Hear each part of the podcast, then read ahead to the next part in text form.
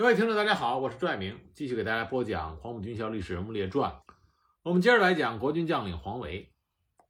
淮海战役，黄维的十二兵团被全歼。黄维被俘之后，国民政府这边是宣布黄维阵亡，并且举行了盛大的追悼会。但是他的妻子蔡若曙并不相信自己的丈夫已死。那么从被俘的第一天开始，黄维就表现出不合作、不配合。中原远军联络部长杨松青。动员十二兵团的高级将领给围在陈官庄的杜聿明、邱清泉写劝降信。八十五军的参谋长陈振威写好了信，请个人签名，只有黄维不签。一个年轻的新闻记者采访黄维，就问他说：“你为什么不早些投降？”黄维把桌子一拍，大吼起来，说：“有战死的烈士，没有苟活的将军，我为什么要投降？为了国家民族利益，我要战斗到一兵一卒。”所以改造黄维。是一个非常艰巨的任务，事实也是这样。黄维和杜聿明、宋希濂等人一起被关在位于北京德胜门外的功德林战犯管理所。刚到功德林的时候，黄维就抱定了不成功便成仁的决心，君子不事二主，与管教人员坚决对立。管教人员后来撰写回忆文章的时候说，黄维认为自己之所以成为阶下囚，就是因为打了败仗。有回忆说，在学习中。黄维不是沉默不语，就是大放厥词。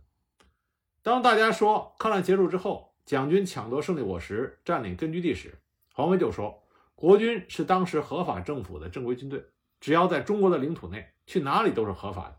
阻挠军队进驻就是叛乱。”而且对于其他认罪悔过的战犯，他还大肆的讽刺挖苦，他对监狱睡觉不许关灯的规定非常的不满，大骂没有人性。当时功德林战犯管理所里既有国民党战犯，也有日本战犯。日本战犯享受不用劳动的优待，黄维就大骂说：“我们再有罪，也没日本人罪大，凭什么日本人可以待着，我们就要劳动？”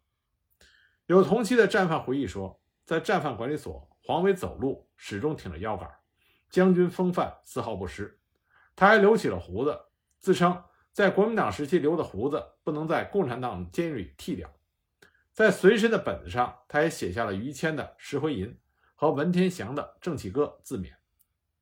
当时监狱规定，每一个战犯要读一些指定的学习书，并结合自己的罪行谈谈读书体会。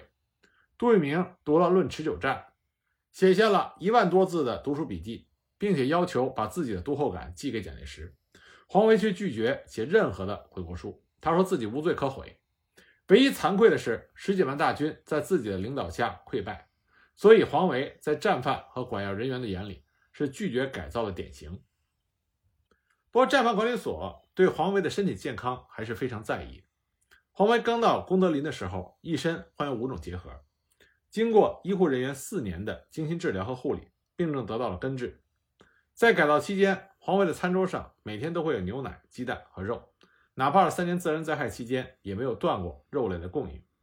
而且黄维他想研究永动机，尽管这是不切实际的科学理念，但是战犯管理所还是尽一切的努力来满足黄维的需要。黄维的妻子带着四个孩子去了台湾，不过他们后来又离开了台湾，到香港住了一年以后，回到大陆定居。他们住在上海，虽然身为战犯家属，但是黄维妻子蔡若鼠的工作还算如意。他的大女儿报考了复旦大学，校方报到周总理那里，也顺利的获批入学。虽然是租房子居住，但是街道对这家突然来的外乡人也没有敌意。一九五六年，黄维的妻子终于获准与他的大女儿一起去监狱看望黄维。据他大女儿回忆，他和他的妈妈主要的劝黄维要好好改造，就是说你为家里人想想，你应该有所变化。那不一定是说要去讲违心之言，但起码你应该有一个接受的态度。但黄维根本就不接受。黄维的妻子蔡若曙还给黄维带去了他从未见过面的小女儿的照片。对妻子和女儿的劝解，黄维始终不接受。但是他小女儿的照片却被他放在了上衣的左兜里，像宝贝一样始终珍藏着。一九五九年，第一批特赦名单宣布，里面没有黄维。黄维的妻子万念俱灰。他等待了十一年，却什么都没等来，所以当时呢，他妻子吞下了安眠药，想自杀。幸亏同事发现了，紧急送到医院，才挽回了生命。但希望破灭的这种沉重打击，也使得黄维的妻子患上了精神方面的问题，而且在文革开始之后，黄维的妻子也遭到了红卫兵的揪斗。不过好在黄维并没有被释放，他在监狱里躲过了文革的风波。就这样，一直到了1975年3月21日，来自沈阳的十二次特快列车停靠在了北京站，黄维回到了阔别七年的北京。与他同车抵达的是第七批，也是最后一批特赦的二百九十三名战犯。这一年，黄维七十一岁。和家人团聚之后，黄维刚开始并没有想定居北京，他提出要带着他的妻子回到江西贵溪老家安度晚年。但是中央已经批示他留京任全国政协文史专员，享受政协委员的待遇，并且对黄维格外的照顾，每月工资二百元。本来呢，黄维夫妇得以重聚。本来应该安享晚年，但很可惜，悲剧很快就发生了。对于黄维的妻子来说，这么多年的等待太不容易了，他的精神已经接近于崩溃。所以在1976年春天，七十二岁的黄维发现他午睡的妻子不知道去向，而那一天，他妻子蔡若鼠偷偷的离开了家，向离家不远的护城河走去。黄维听说以后，他不会游泳，直接就冲了下去，自己也被淹了。大家把他救上来，结果就重病了一场。就在和自己的丈夫仅仅重聚了一年之后，黄维的妻子选择了以这样极具悲情的方式告别了人世。特赦之后的黄维，他专注于全国政协文史资料研究委员会的工作，被选为全国政协第五、第六、第七届的常委。他仍然是一个认真耿直的人。政协文史资料里有一篇文章，认为邓演达是陈诚告密害死的。黄维看到以后非常的气愤，专门写了文章反驳了这个说法。文章虽然不长，但他为此花了得有小半年的时间，到处去查资料、核实、访问亲历者。他平时是不会主动联系人的，但为这件事情走访了很多人，用事实说明邓演达不是陈诚告密害死的。关于黄维的较真儿，还流传着一个故事：八十年代初要出一本以国军观点看淮海战役的书，找到当时的高级指挥官黄维。黄维说：“要以国军的观点来写，书名就不能叫淮海战役，应该叫徐蚌会战。”当黄维得知建议没有被采纳的时候，拒绝动笔。那么，最终书名的下面写了一行小字：“台湾称徐蚌会战。”即便经过了二十七年的改造，黄维也从来没有对蒋介石进行过大批判。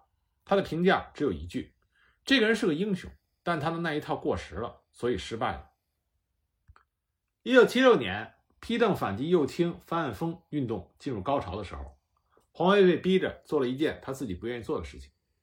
当时有位主管领导让黄维登台做大会发言，说这是上头交办的政治任务。黄维坚决的推辞，仍然无效。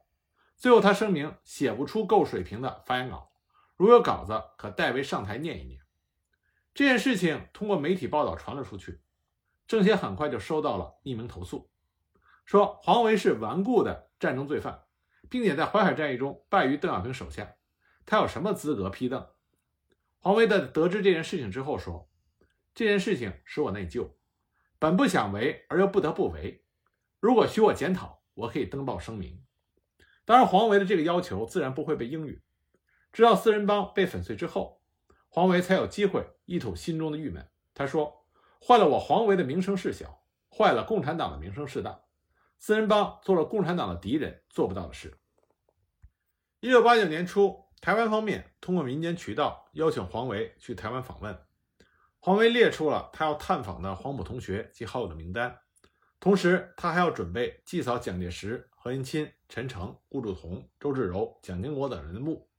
另外，他还要面见师母蒋宋美龄以及陈诚的夫人谭祥。自从台湾开放探亲以来，黄维就致力于沟通两人的联系，曾经多次对故旧谈及。他说：“趁我生活尚能自理，神志还算清明，那么一定要为和平统一祖国的神圣事业献出绵薄之力。如不能达到此目的，我会引为终身遗憾的。”一些文章在提及黄维死的时候，总是会千篇一律的有同样一句话：“因为过于兴奋，在出发前夜突然心脏病发作去世。”然而由此延伸出为何黄维至死要去台湾。但根据他女儿的回忆，黄维去台湾准备了有大半年，两边都要办手续。他不是突然接到消息通知他去，而黄维的心脏病发作是在两会期间，并不是在家中突发心脏病去世。一九八九年一月，黄维从香港回来。此前他已经去过几次香港，会老朋友，参加交流活动。他心里盼望着两岸和解，他忘记了自己年老体衰，风尘仆仆的三次到香港与故旧会面，为两岸关系和解工作，为和平统一奔走呐喊。黄维的病与劳累有关系，他刚从香港回来要搬家，虽然是搬到路对面，但是收拾起来也很费力气。他女儿回忆说，他父亲病发突然，当时正要开两会，黄维一直很认真地准备参会的提案。那天，黄维去两会的现场报道之后，感到身体不适，就去看病。到了协和医院之后，就被留下来强制住院了。那么到第二天早晨，他女儿就接到了政协打来的电话，说他父亲黄维去世了。这一天是一九八九年三月二十日。黄维的去世在海外引起了剧烈的反响，也引起了不同的解读。有人说，在去台湾前夕，他怎么突然就去世了？然后展开联想，其实黄维的去世就是心脏病突发。两三年来，他太劳累，太辛苦了。他抓紧时间在做着他觉得该做的事情。黄维曾经向他的家人提及，台湾方面许诺去台湾补发他当中将二十七年的薪水。虽然这是一个不小的数目，但是黄维不愿意。他不想负任何一方。去台湾是为了两岸和解，就是为了会见故旧，为了和平统一献出绵薄之力。他说：“蒋某人对我有知遇之恩。”陈诚对我恩重如山，共产党待我不薄，第三地我是不会去。晚年的黄维曾经说过：“我这个人思想转变比较慢，其原因是我得看事实，没有事实摆在我面前，我是不会轻易认输的。”所以黄维在他的女儿的印象里，总是趴在桌上看写呀画。黄维是一个认真执着的人，但他并不是一个铁石心肠的人。他对他的妻子感情很深，同时他对。管理他的战犯管理所所长金元石也有很深的感情，他经常说金所长是一个红小鬼出身，却把青春浪费在我们这些没有意义人的身上。他并没有把被关在战犯管理所认为是一种耻辱。后来他释放之后，有一次去参观抚顺战犯管理所，他特别提出不住宾馆，就要在当年关押的牢房二号监室住一个晚上。黄维最念念不忘的就是淞沪会战的罗店战场。一九七九年十二月，全国政协组团到上海、苏州等地考察。黄维是团里唯一的原国民党高级将领。途经上海的第二天，黄维提出一个要求，他说：“我要去罗店看一看，在视察团休息的那天，给我派辆车，有一个领路人，我一个人单独过去。”黄维的要求让政协考察团的领导很紧张，团长说要研究研究，同意或不同意都觉得不太好，不知道他一个人要干什么，会发生什么。黄维当时很恼火，他就说：“这有什么不方便的？我在那里负伤流血，我忘不掉那些长眠在上海郊区战场上的官兵，常常做梦重现那些壮烈的场景。共产党坚持抗战流血流汗是事实，但是国民党也是英勇抗日。”到罗店去，黄维转了又转，他想起了那些在他的指挥下英勇奋战、为国捐躯的将士们。晚年的黄维有一个愿望。他希望国军抗战能够被承认。他经常说：“抗战不分国共，不能否认国民党军队的抗战。”一九八七年七月末，黄维随着全国政协休假团去南岳衡山度假。那么当时这个休假团的最后一个节目就是瞻仰忠烈祠。刚开始呢，黄维并不知道这个忠烈祠的来历，所以他先是不想去。但他后来得知，这个忠烈祠是为了纪念抗日的将士。并且“忠烈祠”这三个大字是蒋介石的亲笔题词，那么黄维就转为非常的关切。他问说：“文化大革命中这没有遭到破坏吗？”那么当地的工作人员就告诉他，蒋介石的这块题匾刚开始是被附近的一户山民给搬回去做猪栏用，文革之后呢，又被南岳管理局机电科收藏。一九八二年重新悬挂在礼堂的大门上，是众多题刻中唯一一件原物。黄维立刻表示，他要去看一看。到了那里，黄维久久地凝视着蒋介石题写的忠烈祠的墓匾。走进大殿，他浏览了碑刻与神牌，默默的致哀。最后，他提笔写下了“忠烈祠烈士千古，忠烈报国碧血丹心垂宇宙，救亡图存成人取义照明月，幸存者黄维鞠躬。”一九八七年，时年八十有四。黄维去世的时候，海峡两岸都为他举行了隆重的告别仪式。全国政协在评价黄维生平的时候，用的是如下的评语：黄维为人耿直，尊重感情，个性刚强，生活简朴，为人称道。这就是国军的著名将领黄维一生的评价。